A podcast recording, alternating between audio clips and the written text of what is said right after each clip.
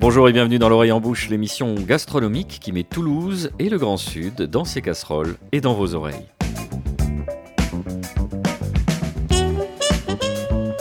Chères auditrices, contrairement à ce que les influenceurs cool vous font croire, enregistrer un podcast s'apparente plus souvent à un sacerdoce qu'une sinécure.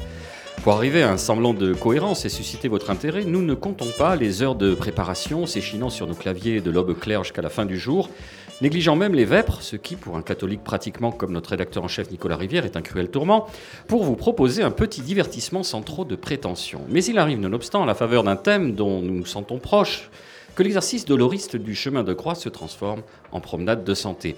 Vous l'aurez compris, c'est le cas aujourd'hui puisque nous nous retrouvons dans le cadre d'un tout nouveau festival dédié à l'ivresse à Toulouse au bar Le Nabucodonosor.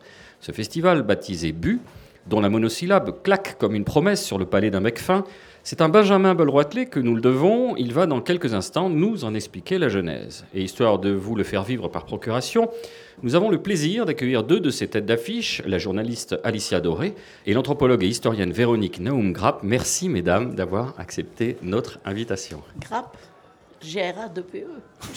Grappe de raisin. Ah oui, on était bon, on est totalement dans le thème. Bravo. Je rappelle enfin que la loi E20 aura 31 ans dans quelques jours. Nicolas Rivière fera donc montre d'une modération de bonne loi et d'une sobriété de façade qui ne résistera certes pas à l'examen attentif de l'hygiéniste sourcilleux, mais qui donnera le change aux autres festivaliers eux-mêmes déjà blindés jusqu'à la 15e Capucine. D'ailleurs, Nicolas, euh, on va le préciser tout de suite, cette émission ne serait bien évidemment constituée une incitation à la débauche.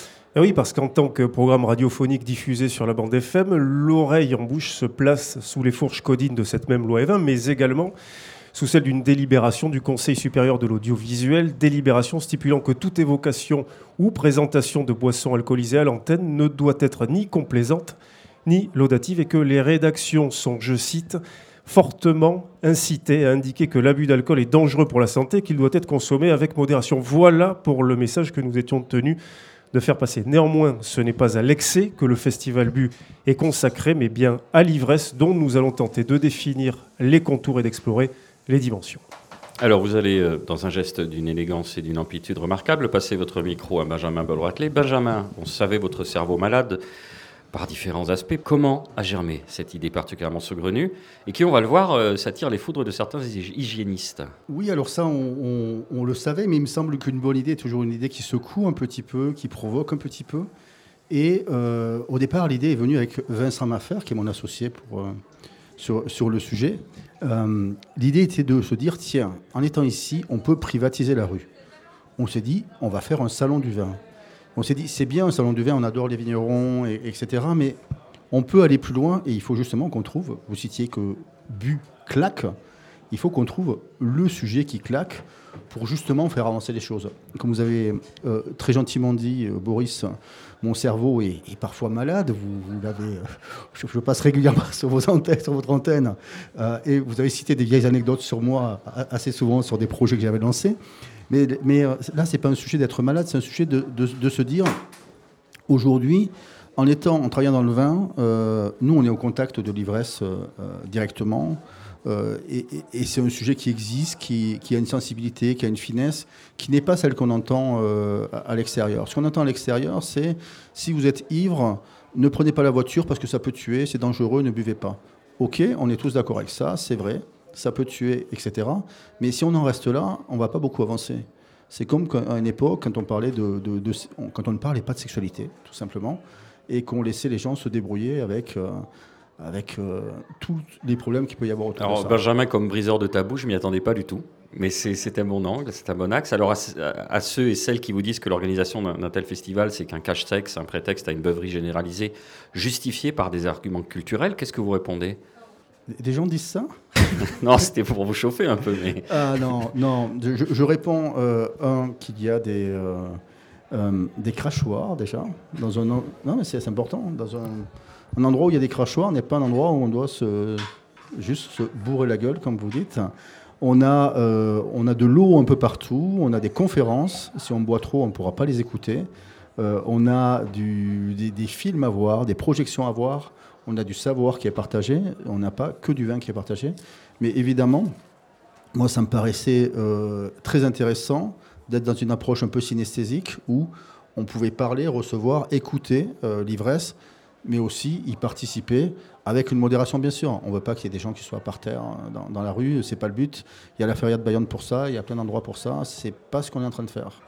Voilà. Et vous, et à l'instar de la tolérance, l'ivresse, il y a des maisons pour ça. Ce soir, euh, nos invités aujourd'hui qui vont parler euh, vont dans cette direction-là, qui est d'aller un peu plus loin que juste boire. Ben merci, le programme est lancé, merci à vous. On vous squatte deux de vos invités de vos têtes d'affiche et on vous remercie de les mettre à disposition euh, de l'émission quelque part. On va commencer avec vous, Alicia. Euh, Georges Bernard Shaw écrivait que l'alcool est un anesthésique qui permet de supporter l'opération de la vie. En quoi l'ivresse est-elle finalement un réducteur de vitesse ou une échappatoire dans nos vies modernes? Bah, Justement, je pense que dans, la vie moderne, comme vous le dites, il y a, tout un nombre... Euh, un ensemble de contraintes euh, qui, sont difficiles même de son propre chef euh, de, ralentir, en tout cas de faire ralentir. Et l'ivresse vient s'inscrire dans une forme de, dilatation du temps. Et le temps passe très différemment dans, dans l'ivresse. Et je pense que c'est une, une forme assez douce, enfin une façon assez douce, pardon, de, lutter contre le staccanovisme qu'on s'impose au quotidien. Vous soulignez dans l'introduction de votre ouvrage que l'ivresse permet le dédoublement intérieur, c'est-à-dire? Bah, c'est toujours la même question, c'est-à-dire on s'interroge toujours à savoir euh, si, si, on est davantage soi-même en étant ivre ou si on est, on est quelqu'un d'autre, parce que les autres vont dire euh, elle a montré son vrai visage et nous on va répondre je n'étais pas moi-même. Et donc c'est ce dédoublement-là qui est intéressant, c'est-à-dire que comment savoir C'est presque, il y a presque une dimension métaphysique dans cette interrogation-là. Alors qui est, lequel des deux est le vrai moi? Les deux existent au même moment? Je pense que les deux existent et, qu'il y en a une multitude d'autres, puisque chaque ivresse étant différente, euh, elle fait à chaque fois surgir un, moi différent. D'ailleurs, Véronique écrivait euh, une des caractéristiques de l'expérience de l'ivresse, c'est donc aussi de creuser un écart entre soi et la perception de soi. D'abord, je voudrais, oui, j'aimerais dire aussi, après la citation que vous, avez, vous nous avez donnée, la réalité n'est qu'une illusion due à l'absence momentanée d'alcool. La réalité n'est qu'une illusion. C'est de qui ça? C'est Patrick Rénal qui l'avait ah. ressorti. Parce que pour, C'était dans un, polar. Parce que pour Hegel, la, enfin, la, réalité n'est qu'un a priori partagé au commun. Donc, euh, bon, on ne va pas aller sur ces terrains-là parce que Nicolas essaie de nous stopper. juste un point, si vous permettez, sur alcoolisme et ivresse. C'est pas le même objet, c'est pas la même chose l'alcoolisme, qui est un enfer sur plusieurs années, sur des décennies, euh, n'a plus rien à voir avec l'ivresse. Et, il faut le condamner, et bien sûr, et l'empêcher de faire la prévention. L'ivresse n'a pas le même temps. L'ivresse, c'est sur quelques heures, une nuit, trois jours, peut-être neuf jours, comme en Russie. L'ivresse, c'est quelque chose de collectif, parfois, souvent, et ça concerne le buveur excessif qui n'est pas forcément un alcoolique. Et ce qui a l'ivresse, c'est quelque chose qui souvent peut être analysé, qui peut être analysé du point de vue de la de l'échelle, d'une échelle du collectif, alors que l'alcoolisme, il faut toujours le prendre dans l'énigme d'un individu qui est dans quelque chose d'assez tragique. il y a des grands romans pour, pour, pour euh, en arriver euh, voilà, dans la pente descendante, etc., etc., de l'addiction. Donc je voulais bien mais, clarifier Mais pourquoi c'est une mise en garde? C'est intéressant. Oui. non, non, il faut être clair parce qu'après on dit si vous parlez de l'ivresse, c'est que vous acceptez l'alcoolisme. Non, on peut très bien décrire l'ivresse. L'ivresse, c'est deux objets différents. Maintenant, celui qui va s'énivrer euh, soir et matin et non plus seulement le soir, etc., qui est en danger, il faut, il faut faire la prévention. Il ne faut pas lui faire des conférences, il faut faire de la prévention. Donc là-dessus, on est très clair. Voilà. Ah, on a clarifié. Nicolas Alicia, vous êtes responsable euh, éditorial au Figaro 20. Euh, vous faites paraître, hein, vous avez fait paraître ces dernières semaines à nos ivresses, qui n'est pas spécifiquement un essai. Hein. On ne peut pas le ranger réellement dans cette catégorie-là. C'est aussi une évocation intime à travers des chapitres qui passent en revue des souvenirs de famille, des souvenirs d'amour, des souvenirs professionnels. Et vous dites, ma position de journaliste spécialisé dans le vin m'autorise à une ivresse acceptable et quasi euh, quotidienne vous avez un avantage sur nous par rapport à, l'image qu'on se fait dans la société de, l'ivresse. Peut-être, en fait, euh, ce qui est assez amusant et que, que j'ai réalisé en entrant au Figaro, c'est que finalement la dimension euh, d'ivresse était complètement décorrélée de l'objet vin, parce que je fais partie du département art de vivre. Et en fait, dans le cadre de l'art de vivre, on, dissocie complètement le, vin et les spiritueux et autres, autres alcools de, la dimension d'ivresse. C'est-à-dire que c'est comme si ça n'existait pas. Et en fait, il y a une. Alors, bien évidemment, on crache, bien évidemment, mais il y a quand même une immense hypocrisie autour de ça, parce qu'en fait, euh, on arrive à, sublimer quelque chose qui est quand même une pente assez, assez dangereuse. Et, c'est pour ça que je voulais en parler, c'est essayer aussi de lever le voile sur quelques, quelques zones d'ombre du métier. La jeunesse de votre ouvrage, c'est cet appel à la sobriété, ou en tout cas ces appels à la sobriété dans la société qui est la nôtre, qui vous ont euh, fait un petit peu réagir, ou qui ont en tout cas allumé chez vous l'envie de s'emparer de, de s'emparer d'un sujet qui, vous l'écrivez, est incertain, trouble et éminemment glissant.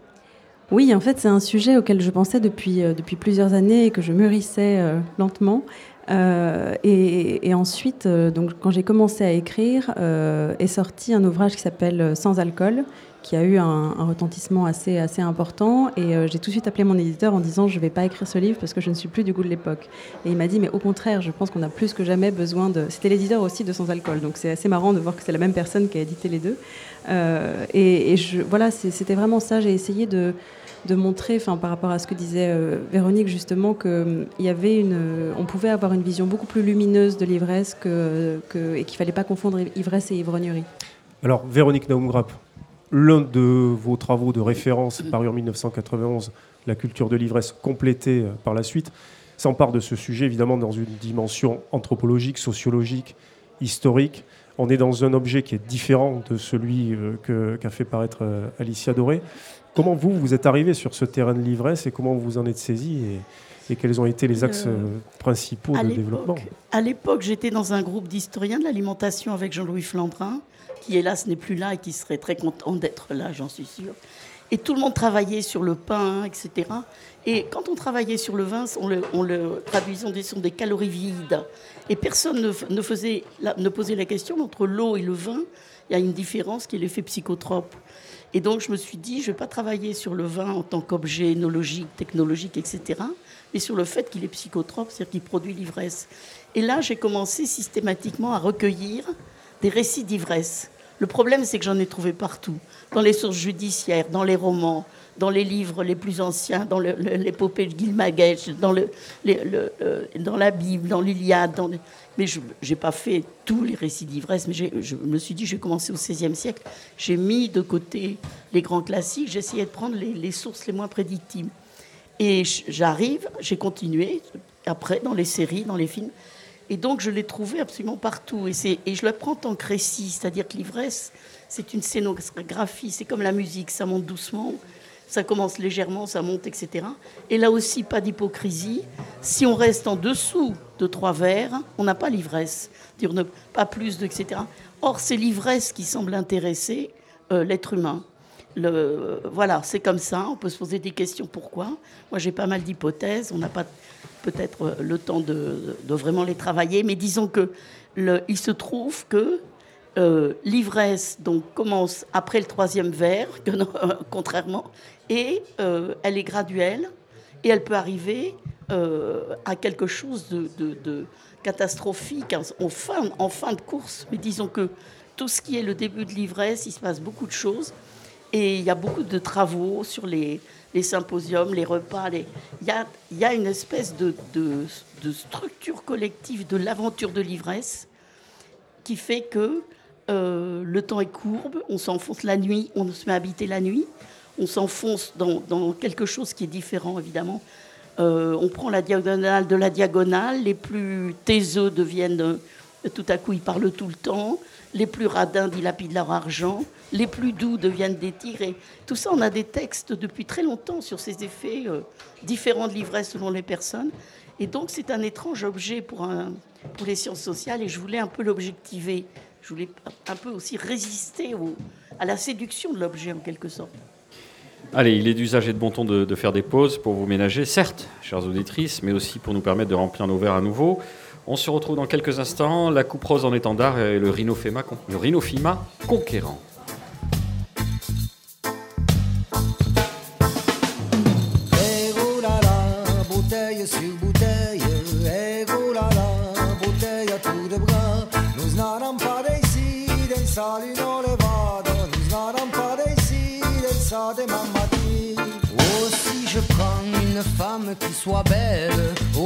danger des cornes à porter, y aura d'autres amants qui la trouveront belle et me feront cocu. Voilà la main foutue. Et voilà bouteille sur bouteille, et voilà bouteille à tout de bras, et voilà toujours bouteille sur bouteille, et voilà toujours le plaisir de l'amour. Oh, si je prends une femme qui soit laide, au grand danger, faudra la garder. Comment la regarder, cette vilaine laide, toujours devant mes pas, ce que je n'aime pas. Et voilà bouteille sur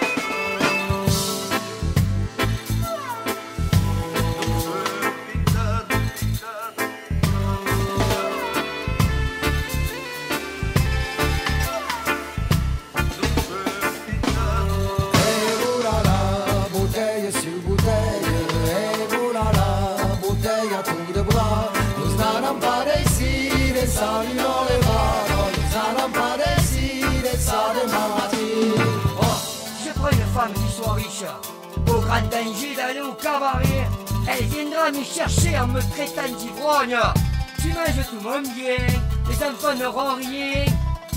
Ah,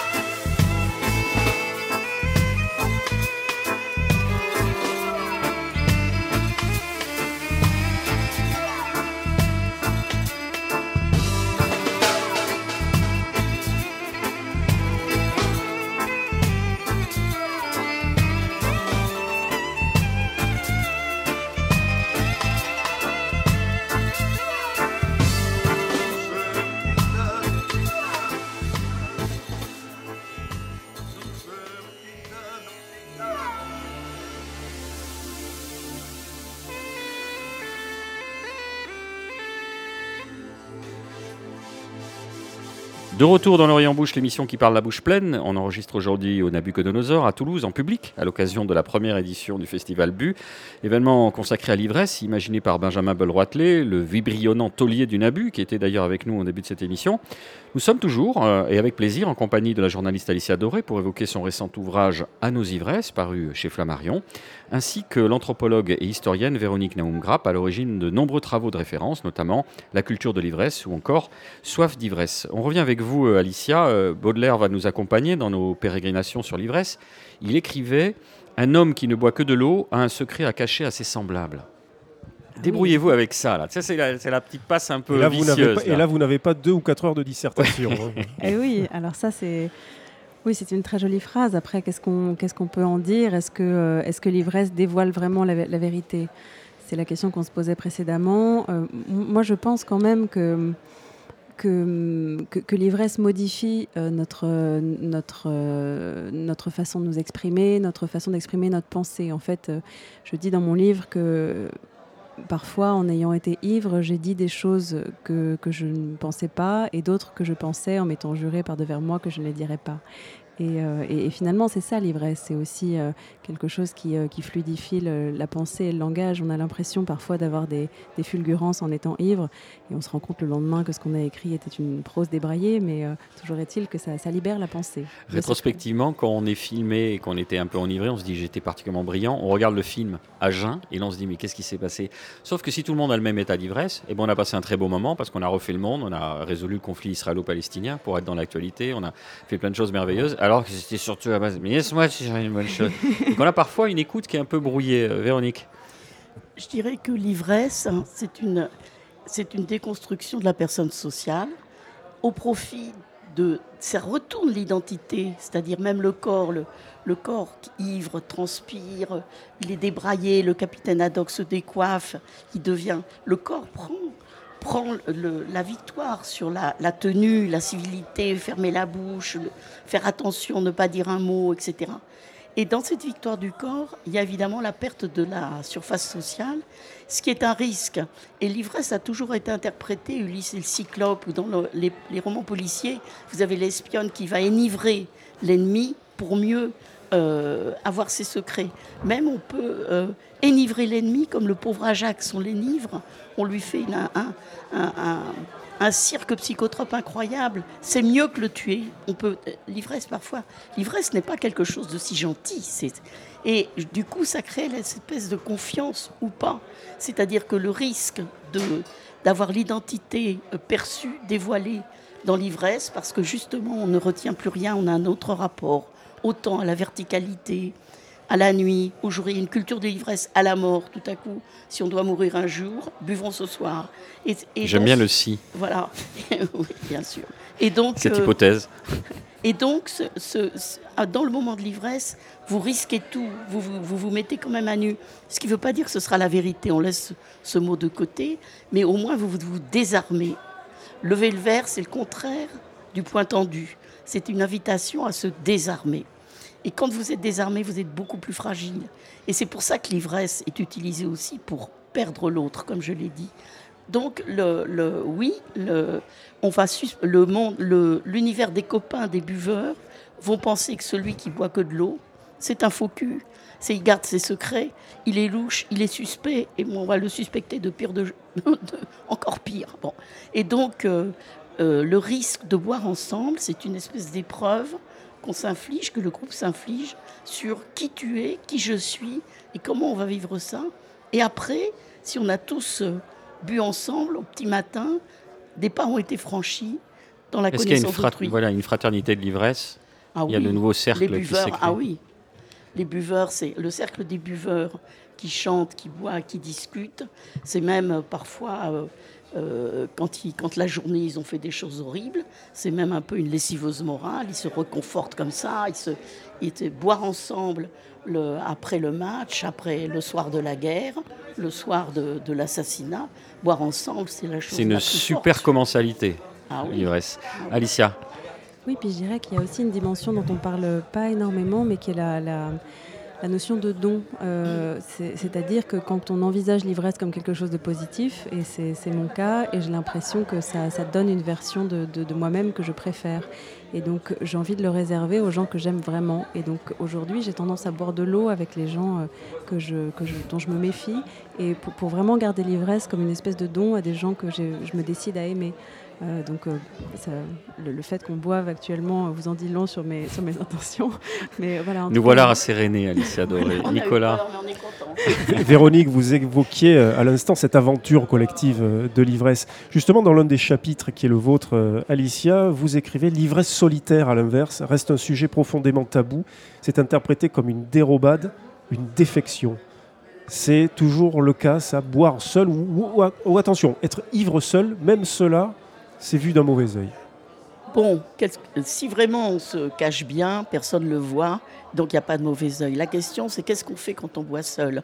Quand par exemple le clochard sur les quais de la Seine voit passer, il est seul, il a son litron, il voit passer le, bateau avec la fête, il lève son verre, il dit à votre santé. Là, il n'est pas seul, il boit accompagné de la propre culture du boire dans son pays qui est euh, qui est que, eh bien, il boit, il dit à votre santé, il n'est pas seul. Disons que quand on dit boire seul, c'est le stéréotype et c'est l'anxiété du boire alcoolique, sinistre, où il n'y a plus de raison de, de vivre, hein, où il y a, voilà, c'est le, le chagrin, etc. On imagine que le boire solitaire est sinistre, mais peut-être pas du tout. Peut-être c'est, très, ça peut être très différent. Vous avez beaucoup d'exemples du boire solitaire, euh, de dégustation. Les femmes en particulier, dont le boire est mal vu, parfois, elles peuvent, si elles aiment le vin, elles peuvent prendre un verre hein, toutes seules. Et c'est pas du tout triste. Alicia, euh, vous, écrivez également à- en France et surtout à Paris, je ne bois plus jamais seul, alors que c'est quelque chose que vous faites quand vous êtes à l'étranger. Il y a un chapitre qui est consacré au voyage. Et euh, finalement, vous dites aussi, euh, comme dans l'ivresse, il y a dans le voyage un désir perpétuellement inassouvi, une volonté de partir, de s'arracher dans tous les sens du terme, qui revient par vagues à diverses échéances. Le point commun est ce sens et le sens d'une volonté de fuite, une correspondance entre le désir de sortir de chez soi et de sortir de soi. Mais c'est aussi une manière de rentrer en soi, euh, Véronique euh, Naumgrap. Le problème de l'ivresse, c'est à quel point, selon les moments et selon euh, le contexte et la situation, qui est la clé de tout, c'est une histoire du présent, l'i- l'ivresse. C'est comment on vit le temps présent. Qui est si on réfléchit, c'est vraiment quelque chose d'assez difficile.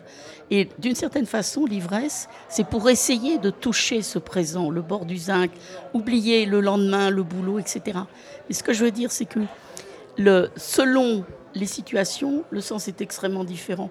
Vous pouvez avoir, par exemple, quelqu'un qui travaille à l'usine et qui, quand il va boire, va avoir une espèce de, en regardant la nuit, euh, la lune, etc., un grand moment philosophique, grâce aussi à l'ivresse. Alors que pour le professeur en fac, qui lui est toujours dans son boulot sobre, dans des théories euh, métaphysiques, il va boire et pour lui, ça va être l'orgie. C'est, ah, c'est, euh, Dionysos qui, le prend dans ses bras, il va se rouler dans la fange, etc., avec volupté, ça va prendre pour lui un autre sens. L'intéressant avec l'ivresse, justement, c'est pourquoi cet objet qui est utilisé dans les fêtes, dans les succès, dans les chagrins, dans l'ennui, quand il n'y a rien à faire, buvons, dans le boulot, pourquoi cet objet est utilisé avec des contenus de signification aussi hétérogènes, aussi différents? Et si on pose cette question, là, on commence à travailler. Un chapitre qui est consacré à la famille dans votre ouvrage, euh, Alicia Doré. Vous dites euh, Ça m'a permis de renouer avec les miens, avec votre père euh, notamment, y compris au cours d'un euh, enterrement, enfin la suite d'un enterrement. Vous êtes venu euh, aux subtilités de l'ivresse par le vin, vous l'avez dit. Ce jour-là, votre père ouvre le coffre de la voiture dans lequel il y a un cubi de rosé acheté dans une épicerie bio qui sent le navet tiède et la pâte d'amande, hein, c'est vous qui l'écrivez, je vous ça. cite. Et ça a été un moment de réconciliation tel que vous n'en avez peut-être jamais connu euh, dans votre vie autour du, euh, du partage et boire en quelque sorte. Oui, oui, je pense que le, le vin et l'ivresse sont déjà de, de puissants catalyseurs de, de- de réconciliation, mais au-delà de ça, euh, il y a dans le, le choix des vins qu'on boit, euh, il y a une forme de, de- démonstration sociale, c'est-à-dire que par ce qu'on boit, on essaye, aujourd'hui, voilà, tout le monde poste sur Instagram les étiquettes des vins qu'il boit, etc. Et donc, euh, on, a tendance à, se, valoriser à travers euh, ce, qu'on boit. Et moi, euh, venant d'un milieu très modeste, j'ai, à travers le vin et à travers les grands vins, j'ai tenté une forme de- d'extraction sociale qui, ce jour-là, en fait, sais plus exactement comment je le formule, mais ça me pensait euh, impensable de, ça me semblait impensable de ne pas boire le- la même chose que ceux qui m'avaient que ceux qui m'avaient donné la vie. en Mais fait. sans le syndrome du transfuge de classe que certains euh, mettent en avant depuis, euh, enfin, comment dirais-je, avec pas mal de nombreux livres récemment, il n'y a pas de, le milieu du vin vous a accepté? Vous voyez ce que je veux dire par rapport à ce que.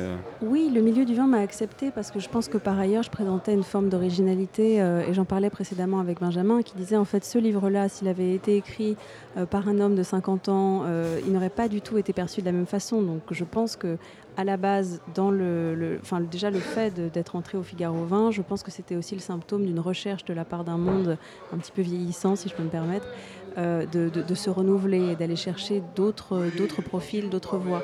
Et donc finalement, je pense que même le, le- le fait de, de- venir d'un milieu, d'un milieu modeste et d'avoir goûté des grands vins m'a donné une forme d'innocence qui était assez appréciée, euh, euh, à juste titre ou non, je ne sais pas. Nicolas L'ivresse et l'amour. Si je vous dis Pinot Donis, qu'est-ce que vous faites, euh, Alicia Doré? Ça précipite une demande en mariage. Véronique, vous souhaitez réagir? Oui, non, je, j'étais en, je trouve, euh, je suis complètement le itinéraire euh, magnifique. le- euh, non seulement euh, de- au travers des différentes cultures qui stratifient la société, mais aussi de genre, transfuse de genre. C'est-à-dire que le monde du vin est quand même un monde masculin, qu'on veuille ou non. Donc double, double traversée, en titubant de l'une à l'autre, et heureusement, on y arrive avec un peu d'alcool à prendre la diagonale de la diagonale. Mais ce que je veux dire, c'est que l'ivresse est toujours une invasion du système neurocognitif par l'éthanol. Ça veut dire que ça modifie des tas de trucs, ça amplifie des tas de trucs, ça crée l'effet de mise en, danger de la verticale, dont l'effet de vertige qu'on adore, nous les êtres humains, pas seulement d'ailleurs les êtres humains, on adore le vertige. Et donc, euh, c'est dans cette première aventure, je dis, mais pourquoi, euh, pourquoi on constate de, dans des civilisations, des sociétés extrêmement différentes les unes des autres, il y a toujours un moment où, est mise en scène euh, euh, l'accès à un état psychotrope, c'est-à-dire de changement. Vous voyez, on- c'est pas des métaphores l'hiver, c'est une affaire du corps. C'est réel, c'est-à-dire que la pensée, on change Alors, si c'est vraiment. si c'est On- transculturel, ça veut dire quoi? C'est une appétence euh, par pas- essence de l'humain, en tant qu'humain, qui a besoin de même cette pas transcendance? jusque-là, parce qu'on voit déjà des espèces animales qui adorent Oui, le les trucs préfère. fermentés, Et puis ils exactement. adorent les Ouais, chamois qui fruits, glissent, les- Absolument. les éléphants qui font un détour pour euh, se saouler avec des pommes fermentées. Donc c'est la Donc, nature. La nature, on ne sait pas. Disons qu'on on constatons sans. Et ce qu'on, donc ce qu'on peut dire, c'est que quand est-ce qu'on boit, nous, dans nos sociétés tellement euh, ouvertes, qui ont l'air tellement banales, le boire est tellement présent, et on se rend compte que le boire rentre dans tous les interstices de la vie et ça traverse les identités. Ça montre, ça, ça définit les identités, le féminin, le masculin, l'ouvrier, le patron. En même temps, quand tout le monde a bu dans un système d'égalité, le cercle de buveurs est égal. C'est pour ça que le patron, le patron ne peut pas boire avec ses ouvriers parce qu'il risque de déchoir définitivement, puisqu'il va perdre sa, sa couverture sociale. Le roi serait nu. ça te, ça t'en- Et donc, euh, ce qu'on peut dire, c'est qu'on peut poser la question quand est-ce qu'on boit? Et là, je trouve qu'on arrive à quelque chose de- d'intéressant. On boit aux naissances, on boit aussi aux enterrements. Et dans beaucoup de cultures, il y a même des rituels assez poussés. On boit le jour de l'an, on boit au moment du solstice. Dans les navires, jadis, quand on traversait la ligne, l'équateur, euh, picolage. Les trois jours dans le nord ou le, de l'année où il y a plus de vin, picolage extrême. On a besoin de si- prétextes. Comme si on Tout est prétexte à boire. on boit le soir plutôt que le matin dans nos sociétés, dans d'autres sociétés. Enfin, jadis, quand il n'y avait pas le café, le café était le grand, la grande prévention d'alcool, c'est le café, sans, sans morale. Le, le café, c'est une chose absolument géniale. Et le, mais bon, disons que maintenant, l'alcool le matin, non, mais le soir, oui. Le soir de la semaine, le vendredi soir, le week-end, oui. Les statistiques le montrent. Tout le monde boit plus le vendredi, samedi, dimanche. Le, donc il y a une espèce de rythme. Et le soir de l'année, qui est la nuit du Nouvel An, la fin. Donc l'alcool arrive quand il y a un sas, quand, on négocie au moment des ruptures amoureuses, au moment du mariage, donc le bonheur amoureux. Celui qui a tout réussi, il boit. Il a la coupe du monde qui n'est pas remplie d'un liquide de soupe, la coupe du monde, le liquide imaginaire. C'est pas de la tisane. C'est un liquide euh, avec des bulles, on suppose. Et donc, boire au moment où on bascule d'un état à un autre état parce qu'il s'est passé quelque chose. Si vous avez eu très peur en voiture parce que vous avez eu peur d'avoir un accident et que vous avez frôlé la mort, même le plus abstinent prendra un cognac.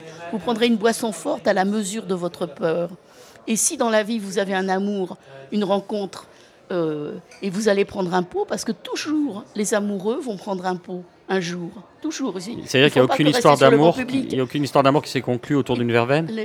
et là, bah, si au moment de la rencontre, euh, la première promenade, ils prennent un pot et que la jeune fille dit euh, je veux un double cognac et que lui dit je veux une verveine, euh, déjà la, la, les choses sont l'histoire doit être écrite. Ils vont peut-être y arriver, hein, ils vont peut-être. Mais si vous voulez, donc chacun se, pourquoi l'alcool intervient et moi j'ai n'ai pas la réponse, j'ai quelques hypothèses au moment où on bascule d'un état social à un autre état, le travail, le loisir, le soir, les vacances, le, cœur de l'année, etc. Pourquoi? Et ça, voilà, je ne réponds pas, mais et pas seulement dans notre société. Alors on sait aussi que, l'ivresse, c'est une expérience de l'imagination, de l'esprit et de l'intelligence. C'est vous qui l'écrivez. cette expérience de l'imagination, de l'esprit et de l'intelligence, je vous propose de l'appréhender avec vos oreilles. Que vous soyez à jeun ou sous comme la bourrique à Robespierre, on va écouter le délicieux Serge Reggiani. C'est Baudelaire qui écrit cette chose très belle, qui dit enivrez-vous, il dit, c'est ce que je pense vraiment, il dit, il faut être toujours ivre, tout est là, c'est l'unique question. Pour ne pas sentir l'horrible fardeau du temps qui brise vos épaules et vous penche vers la terre, il faut vous enivrer sans trêve. Mais de quoi? De vin, de poésie? Ou de vertu, à votre guise.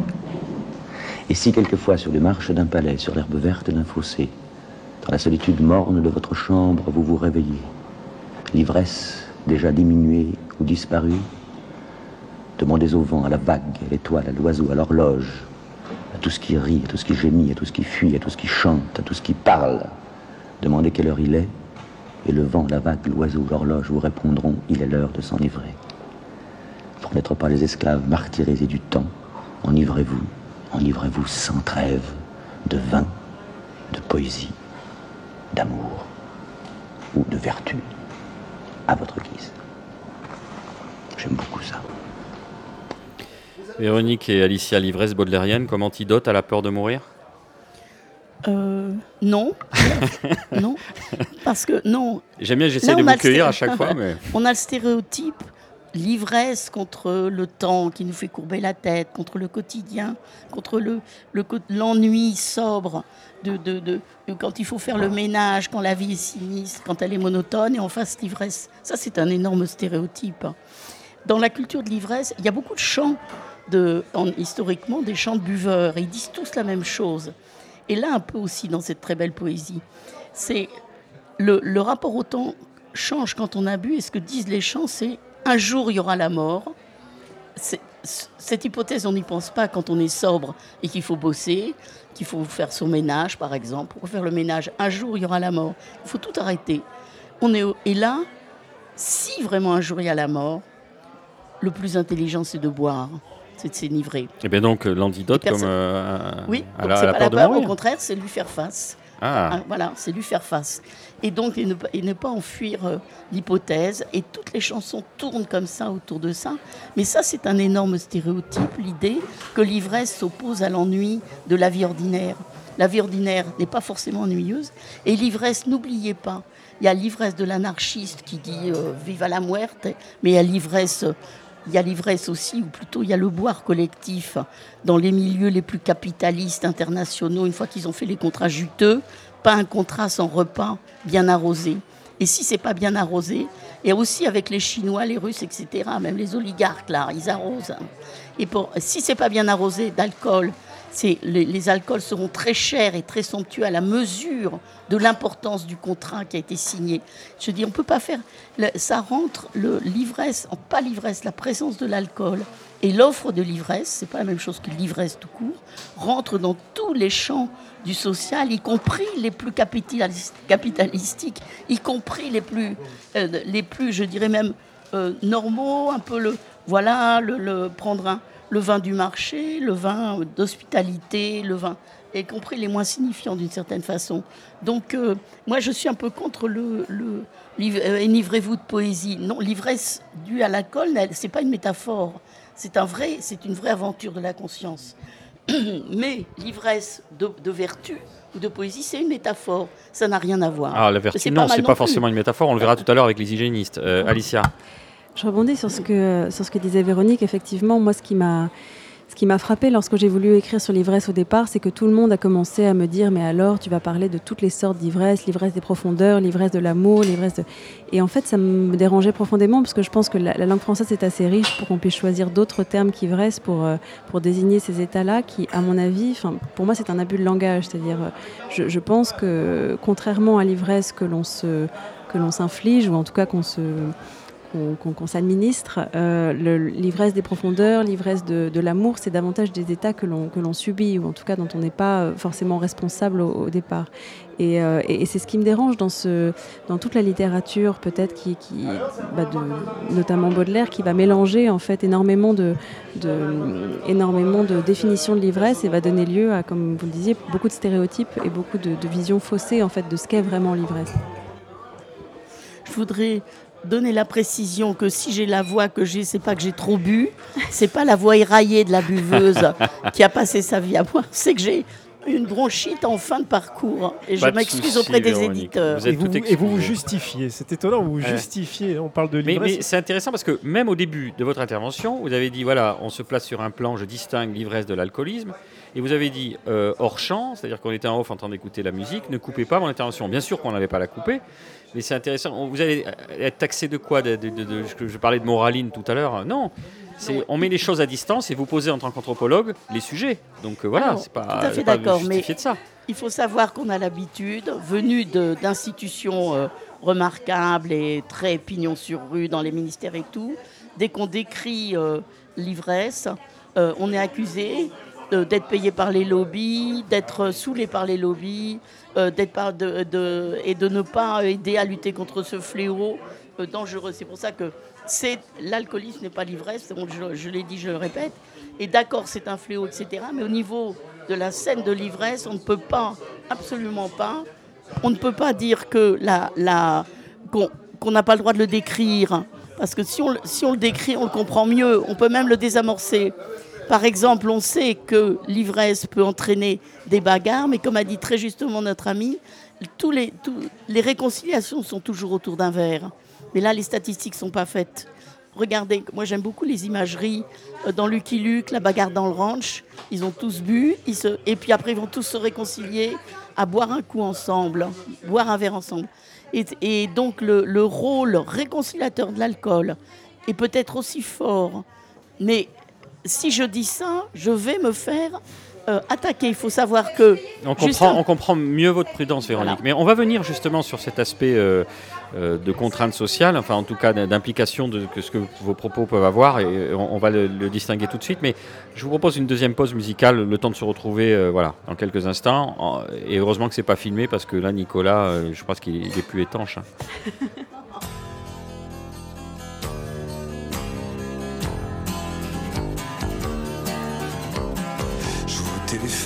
encore, ivre mort au matin, car aujourd'hui c'est la Saint-Valentin et je me remémore notre nuit très bien comme un crabe déjà mort. Tu t'ouvres entre mes mains, ceci est mon vœu, ceci est ma prière, je te la fais, les deux genoux à terre.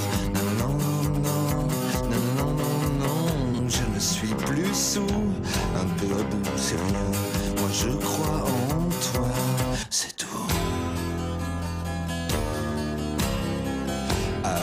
c'est moi encore. Écoute-moi bien, moi la nuit quand je m'endors, je t'imagine très bien perdu sous d'autres corps, me réclamant en vain, bouffé par les remords de la Saint-Valentin. Ceci est mon vœu, ceci est ma prière, je te la fais, et de genoux à terre. Non, non, non, non, non, non, non, non, je ne suis plus sous, un peu à bout, c'est rien. Moi je veux de toi,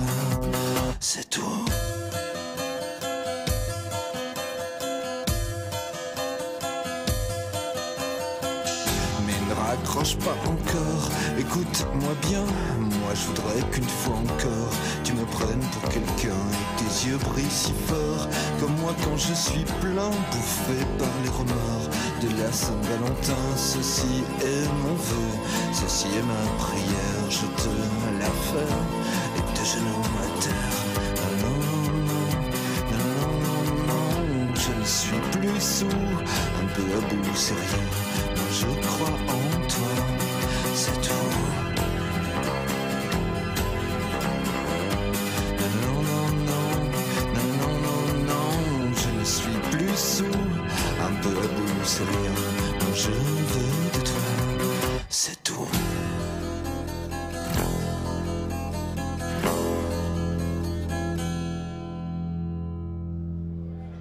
Vous êtes bien à l'écoute de l'oreille en bouche, l'émission qui met Toulouse et le Grand Sud dans ses casseroles et dans vos oreilles, en compagnie aujourd'hui de l'anthropologue et historienne Véronique Naoum Grapp et de la journaliste Alicia Doré pour la première édition du festival Bu, organisé au bar à vin le Nabucodonosor à Toulouse, où nous sommes présentement. Alors, je, vous cite, Alicia Doré, une clique de peine à jouir s'étant récemment découvert une passion pour le kéfir, comme vous l'écrivez. Sans doute, cette clique s'enivre-t-elle peut-être de vertu, même si on a compris, euh, grâce à toutes les deux, que c'était euh, un cliché. Qu'est-ce qui se passe alors sur euh, l'hygiénisme et ses peines à jouir Bah, je, pense que comme dans beaucoup d'autres aspects euh, aujourd'hui euh, dans nos sociétés, il y a un cruel manque de nuances et euh, il y a une sorte d'appel à la radicalité. Et donc, donc ceux qui vont vouloir boire moins ne vont pas se sentir légitimes et vont dire si je dois vraiment marquer le coup, j'arrête complètement de boire. Et, à l'inverse, on va considérer tous les autres qui boivent encore comme de toute façon dans l'excès. Et, c'est ça que je déplore un petit peu, c'est dire que c'est... je sais qu'il y a énormément de, de- de femmes, et notamment dans les pays anglo-saxons, qui ont écrit sur leur arrêt de l'alcool et euh, qui, ont, qui ont décrit ça comme une sorte de révélation d'elles-mêmes. De, de- voilà, ont, et je salue le courage de tous ceux qui, euh, qui arrivent à sortir d'eux-mêmes toute cette noirceur euh, en sommeil, mais je ne pense pas que ce soit applicable à, tout le monde et je, pense qu'il y a peut-être un manque de- d'indulgence de, la part de ces, ces nouveaux hygiénistes anti-alcool. Véronique Moi, j'aime bien le kéfir. Là, C'est le seul point que je sais. Vive le kéfir. Je pense que plutôt que d'être pour ou contre et de dire on peut en boire un peu ou pas, il y a sans doute des cas très pathologiques qu'il faut arrêter complètement. Et il faut remplacer par autre chose. Et c'est extrêmement difficile dans notre culture. Et moi aussi, je salue leur courage. Les, les sociétés d'anciens buveurs, etc. Parce que c'est quand même une catastrophe de biographique. Ça, ça, ça démolit la ligne de vie quand même.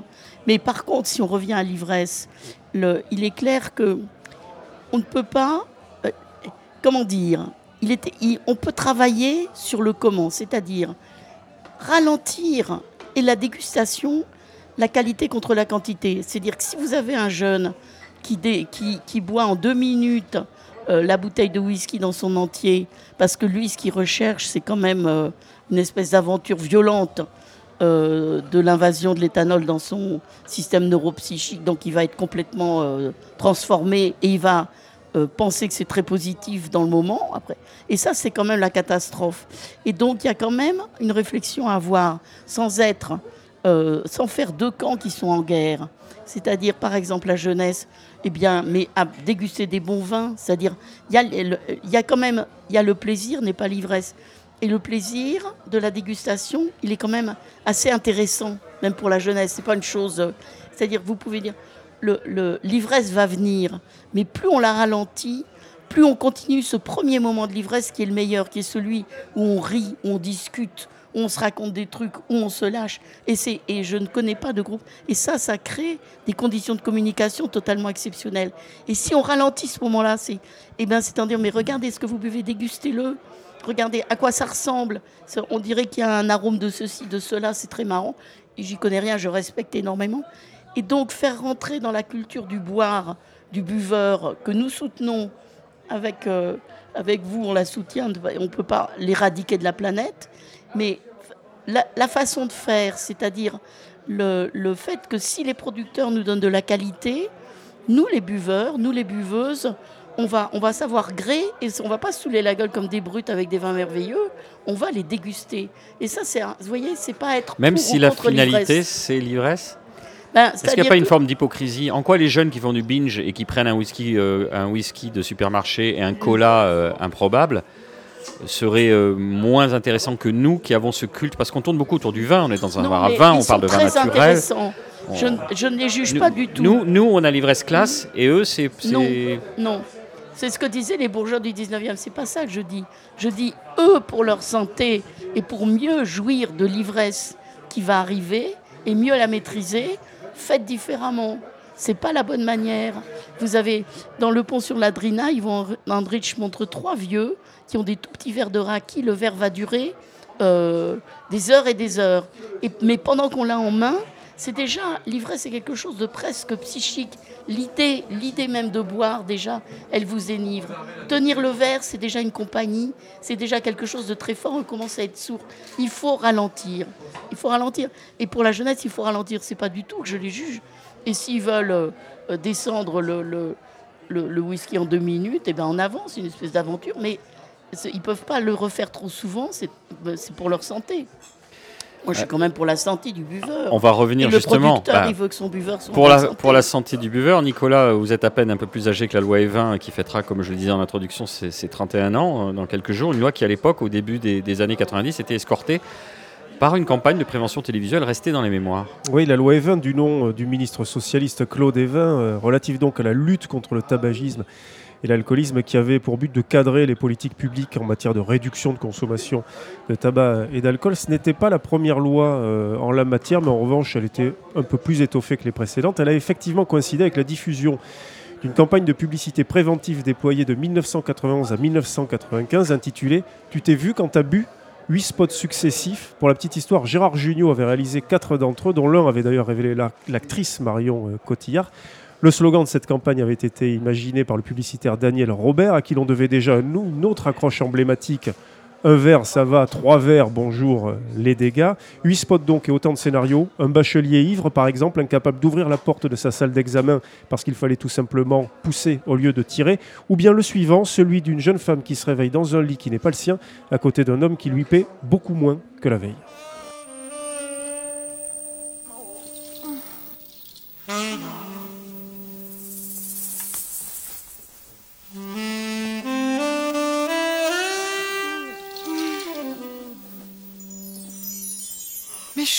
Là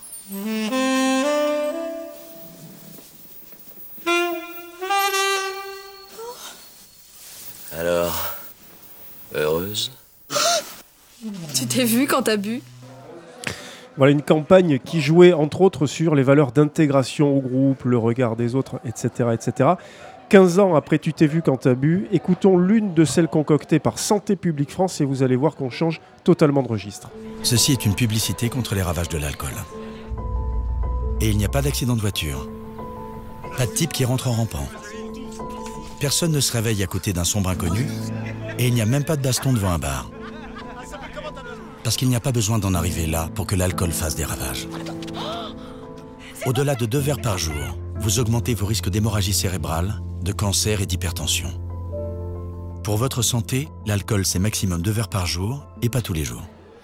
Je pose la question à vous deux, hein, Véronique euh, et Alicia. Le registre de la culpabilisation, on en a épuisé un petit peu euh, toutes les variantes euh, en termes de prévention euh, contre l'alcoolisme ou les excès de l'alcoolisme. Qu'est-ce que vous en pensez? Le- il y a l'anti-alcoolisme est très étudié par les, par les historiens. On a beaucoup de livres depuis le 19e siècle. Et dans la deuxième partie du 19e siècle, ça a été le combat. Et c'était l'alcoolisme perçu comme celui étant de l'ouvrier, pas du bourgeois, qui pourtant buvait énormément. C'est le moment où les grands gueuletons euh, très arrosés des bourgeois sont construits, toute, la gastronomie française, deuxième moitié du 19e. Mais disons que les médecins, eux-mêmes bourgeois, faisant des grands gueuletons, ils ont vu le- les ouvriers des faubourgs qui buvaient les alcools de très mauvaise qualité et, ils ont perçu, euh, ils ont pensé que c'était une, catastrophe sociale, économique, morale et ça touchait. Et l'alcool, l'alcoolisme de la femme, la femme de l'ouvrier était censée ne pas boire.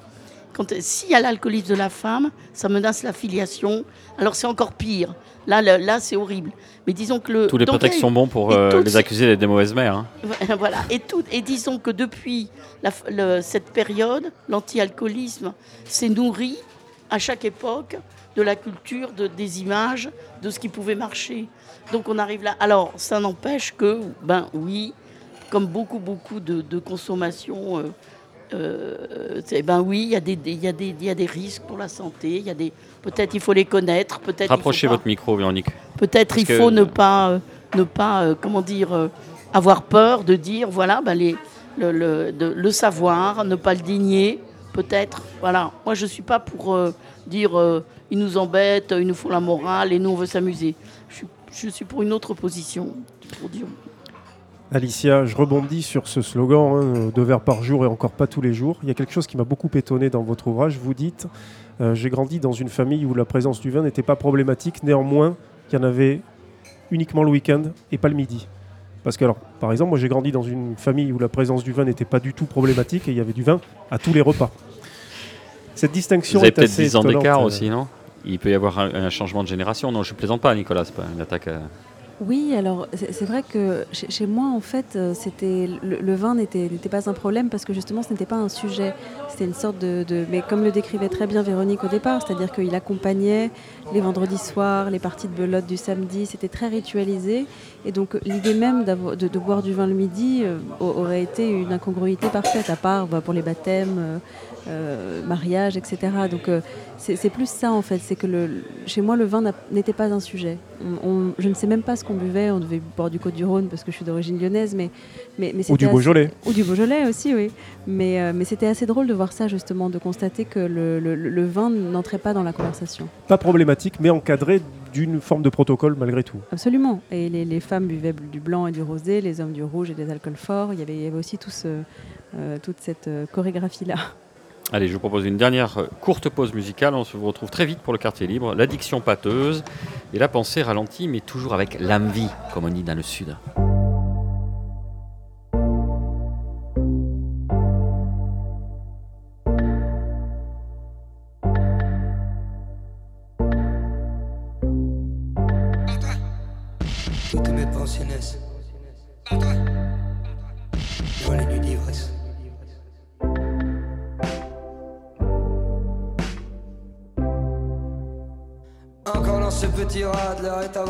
Mais où est-ce que t'iras Encore dans ce petit rad, mais où est-ce que t'iras L'heure est avancée.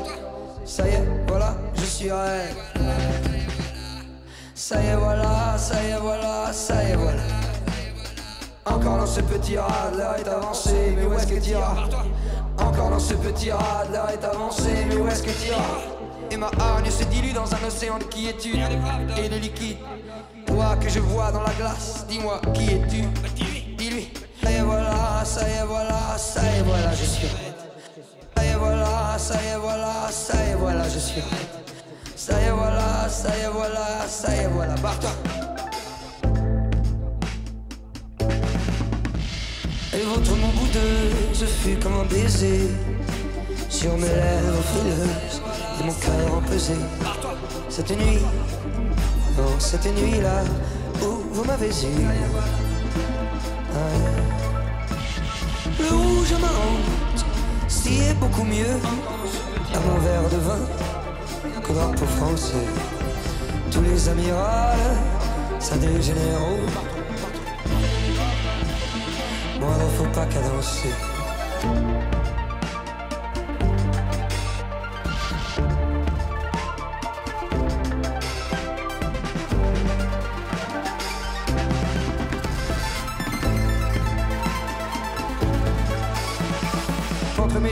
Une idée de vengeance. Ça te caresse démangeant mes paumes, je serre les poings. Et ma hargne se dilue dans un océan de quiétude et de liquide. Toi que je vois dans cet alcool d'agave, dis-moi qui es-tu? Oh, Dis-lui. Ça y est, voilà, ça y est, voilà, ça y est, voilà, je suis raide. Ça y est, voilà, ça y est, voilà, ça y est, voilà, je suis raide.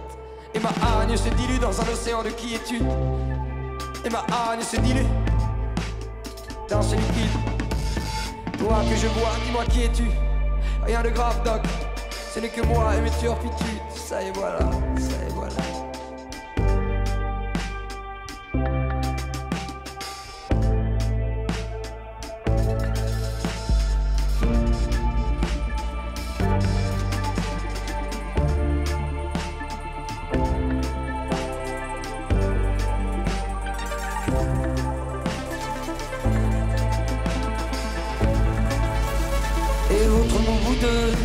fut comme un baiser sur mes lèvres frileuses mon cœur. Le vôtre, mon vous deux, ce fut comme un baiser sur mes lèvres frileuses et mon cœur empesé. Cette nuit, cette nuit où vous m'avez dit, cette nuit, cette nuit-là où vous m'avez dit. De retour dans l'Orient Bouche, l'émission qui parle encore et toujours, la bouche pleine pour notre fameux quartier libre, le moment où on partage habituellement nos enthousiasmes, nos réflexions sur l'époque, nos coups de cœur ou nos coups de gueule, tout simplement nos coups de rouge ou de blanc ou de bulle, comme le festival Bu nous y invite évidemment Nicolas Rivière. Ah oui, parce qu'un festival qui rassemble une quinzaine de vigneronnes et de vignerons, on ne pouvait pas uniquement se contenter d'une excellente journaliste et d'une grande anthropologue, il nous fallait incarner tout ça avec un vigneron, Grégory Aurel. Bonjour Grégory. Bonjour. Du domaine Bonjour pêche d'Elcel à Gaillac, à Cahuzac-sur-Mer. Qu'est-ce que vous faites déguster, là, Grégory, en ce moment Ah. On entend, et vous l'entendez sans doute euh, au micro, que l'ambiance a considérablement euh, monté le niveau. Qu'est-ce que vous faites déguster? Comment ça se passe, Grégory? Un petit point sur le, ce festival Bu. Ben, déjà, merci pour l'invitation. Merci à Ben euh, et à Boris pour euh, cette invitation et à ce premier festival Bu sur l'ivresse. Euh, joli thème pour un vigneron, l'ivresse. Tous les jours, on en, parle, on essaye de, faire en sorte que l'ivresse se passe bien en fait avec nos produits. Euh, ce que je présente moi ici, c'est les domaines du pêche d'Alcel, c'est Cahuzac-sur-Ver, c'est les coteaux de Gaillac, le plateau cordé, euh, les cuvées Esperluette, les cuvées Jourca, près du cœur, euh, fleurs de peau, des choses comme ça, euh, du blanc, des rouges sur le. le- C'est le beau, ces, calcaire. ces promesses près du cœur, fleur de peau, il y a une sensualité qui se dégage. Près du cœur, euh, loin de l'œil, c'est pas 100%, forcément, vous l'avez imaginé. Le côté, le côté ben, c'est partager un moment, en fait, avec, avec l'ensemble des vignerons, avec des belles personnes aujourd'hui euh, euh, qui vont nous parler de, l'ivresse, du vin et du partage. J'ai euh, un cépage qui s'appelle Esperluette, une cuvée. L'esperluette, c'est le lien, en fait. Et le lien, pour moi, c'est la chose qui se fait autour du vin. Le lien, vous le faites souvent au Oui. Salon Contraste avec Oui. l'association Terre de Gaillac de Verre en Verre et aujourd'hui la présence euh, sur le Festival Bu. Vous avez eu l'occasion de goûter quelques autres vins d'autres vigneronnes et de vignerons présents euh, sur Mais- ce salon, en fait, ce festival? La plupart euh, sont des copains, on se retrouve souvent. Donc ce lien, en fait, on le partage justement entre vignerons, on le partage avec des amateurs, avec des restaurateurs. Je vois l'ambiance qu'il y a ici. À, à- à- on a bu, euh, on peut parler de Mordu, on peut parler des autres Toulousains en fait qui, qui Donc, développent. euh, Vous ce- vous êtes ce déjà enivré avec les vins des autres euh, Mais participants. C'est ça que vous êtes en train de nous dire, Grégory. On on n'est pas enivré, on est qu'au début de l'après-midi. Allez, merci encore à nos invités, Véronique Naoum Grapp, dont on rappelle quelques références, La culture de l'ivresse, paru aux éditions Quai Voltaire, ou encore Soif d'ivresse aux éditions Stock, et Alicia Doré, qui a récemment signé à nos ivresses aux éditions Flammarion, autant d'ouvrages dont on vous recommande, selon l'expression consacrée, chaudement la lecture. L'oreille en bouche. Nicolas, vous souhaitez rajouter Et quelque merci chose à Grégory. Et merci à Grégory, pardon, je suis affreusement confus. L'Orient en bouche, c'est fini pour aujourd'hui. Merci de nous avoir suivis. Cette émission est coproduite et diffusée par l'homme qui a vu l'homme qui a vu l'ours, Radio Radio, Radio Radio Plus et Radio Terre. Vous pouvez nous retrouver bien sûr sur notre compte Instagram, notre page Facebook, nous réécouter sur radioradiotoulouse.net et toutes les plateformes de streaming. Je vous rappelle enfin ce proverbe chinois l'ivresse fait dire les mots qu'on aurait pu dire en étant sobre. On se retrouve dans 15 jours et d'ici là, portez-vous mieux.